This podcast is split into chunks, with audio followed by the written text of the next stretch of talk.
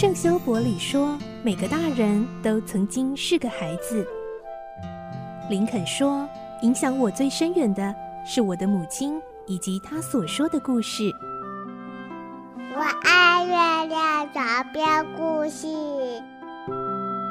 晚安，月亮床边故事。小青姐姐邀请每一位大孩子、小孩子一起听故事，不管多忙，也要和你一起听故事。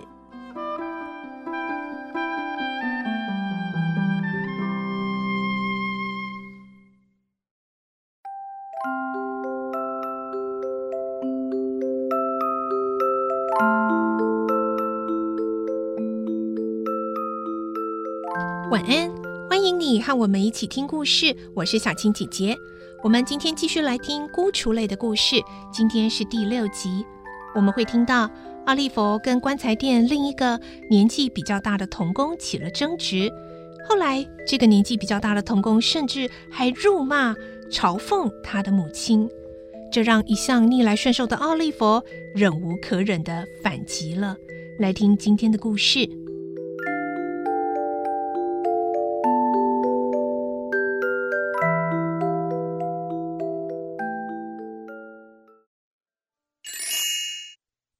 孤雏泪》第六集：奥利佛的反击。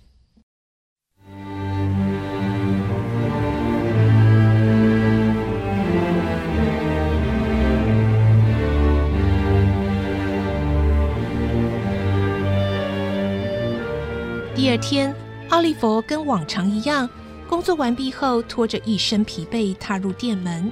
这时，诺亚装着一副平常难得一见的笑脸。把一双破袜子提到奥利弗的眼前晃动，说：“喂，奥利弗，这双袜子给你，快向我磕三个响头。”我不要。他知道这双袜子又是诺亚从死人身上剥下来的。什么？不要？你说个理由来听听。我才不要你从死人身上剥下来的东西。奥利弗很想这么说。但是话到嘴边又吞回去。自从奥利弗来到棺材店后，诺亚就想尽办法戏弄他，使他难堪。因此，当奥利弗拒绝诺亚的好意时，诺亚认为这是凌辱奥利弗的大好时机，于是把脚往桌上一搁，一手揪住奥利弗的头发，一手扭他的耳朵。即便如此，奥利弗跟往常一样，虽然被欺负。但并不哭泣。由于奥利弗不哭，诺亚又想出一招。喂，你老妈呢？我妈妈很早就去世了，请你不要跟我谈有关她的话题。奥利弗脸红气急，嘴唇和鼻子都不停地抽动着。诺亚知道这是奥利弗即将大哭的前兆，于是更进一步地揶揄着说：“哼。”你老妈是怎么死的？心脏病死的。我们家的一个老太婆告诉我的。奥利弗自言自语的回答：“听说心脏病是很难治愈的。”一滴眼泪从奥利弗的面颊上淌了下来。哟，怎么说着说着就哭起来了？诺亚看见奥利弗哭了，显得更得意。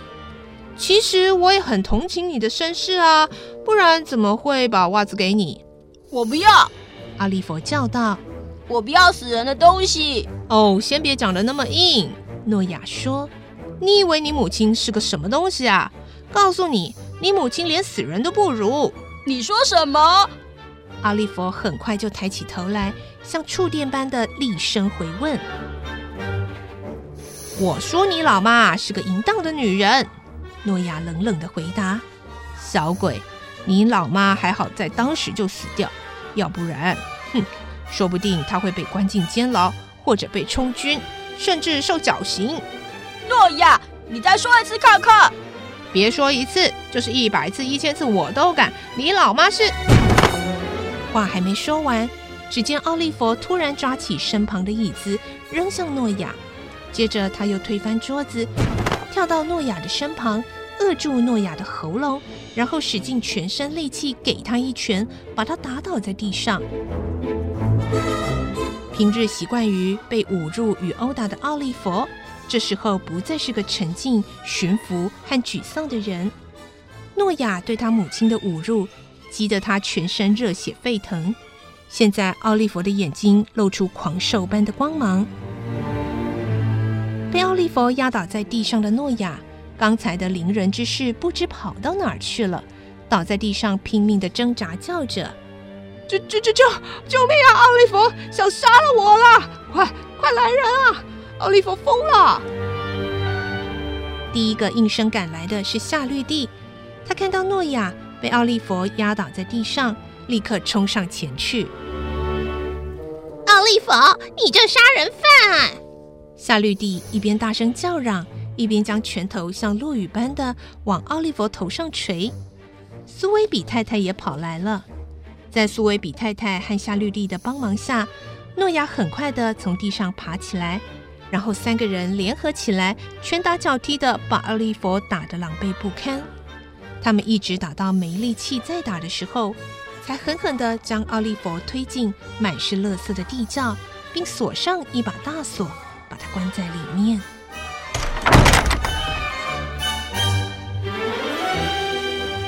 我们该怎么办呢？苏维比太太躺在一张椅子上，哭丧着脸向诺亚问道：“我也不知道哎。”诺亚回答：“奥利弗这小子真的疯了，看上去还蛮乖的。”站在一旁的夏绿蒂也开口道：“没想到诺亚差点就被他打死，还好事情发生在白天。”苏维比太太说：“要是在晚上，说不定我们会不知不觉的被杀死在床上呢。”是啊，苏维比太太，夏绿蒂应和着：“这大概跟他身上留有杀人犯与小偷的血液有关吧？我们把他送到警察局如何？”诺亚提议：“嗯，这样好了，诺亚。”苏维比太太想出一个主意：“你就跑一趟到邦布尔先生那里，告诉他奥利弗疯了，叫他马上来。赶快，不要戴帽子了。你一路跑去的时候，可以贴把小刀在那只被打肿的眼睛上面，那样很快就会消肿。”诺亚马上拔腿飞奔出去，在街上，诺亚慌慌张张地奔跑着，头上没戴帽子，眼睛上却有一把小刀，路人看了都为之侧目。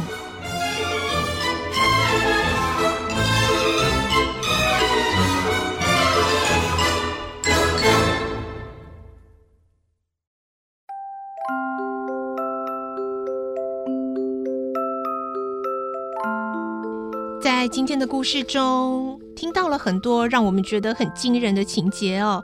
你会不会觉得奥利弗的反击是不对的呢？怎么可以打人呢？暴力的行为当然是不对，但是记得吗？在那之前，是诺亚先用激烈丑陋的言语污蔑霸凌了奥利弗，才是整个事件的真正起因哦。所以，不是只有打人，连言语误会别人，这都是非常不对的，非常不应该的哦。明天我们再继续来听奥利佛孤雏类的故事。祝你有个好梦，我是小青姐姐，晚安，拜拜。小朋友要睡觉了，晚安。